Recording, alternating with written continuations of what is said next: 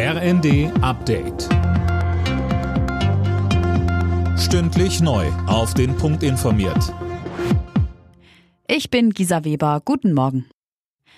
Bundesgesundheitsminister Lauterbach empfiehlt jetzt allen, sich eine zweite Boosterimpfung zu holen und handelt sich dafür heftige Kritik ein.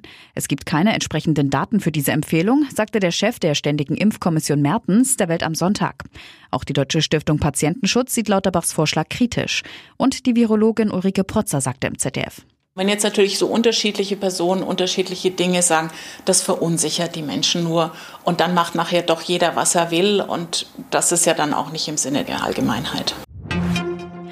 Ein Tempolimit auf der Autobahn, darüber denken auch Politiker der CDU nach. Der stellvertretende Parteivorsitzende Jung sagte der Bild, es muss alles in den Topf, was uns über den Winter hilft und CO2 spart. Dazu gehören etwa ein Energiesparpakt, Kernenergie und ein befristetes Tempolimit, so Jung.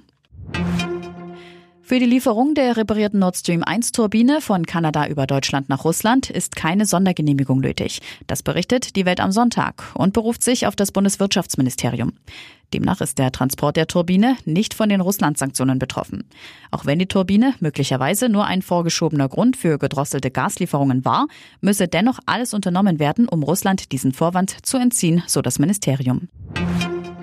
In den USA hat das Repräsentantenhaus eine Gesetzesinitiative auf den Weg gebracht, mit der das Recht auf Abtreibung im gesamten Land wieder eingeführt werden könnte.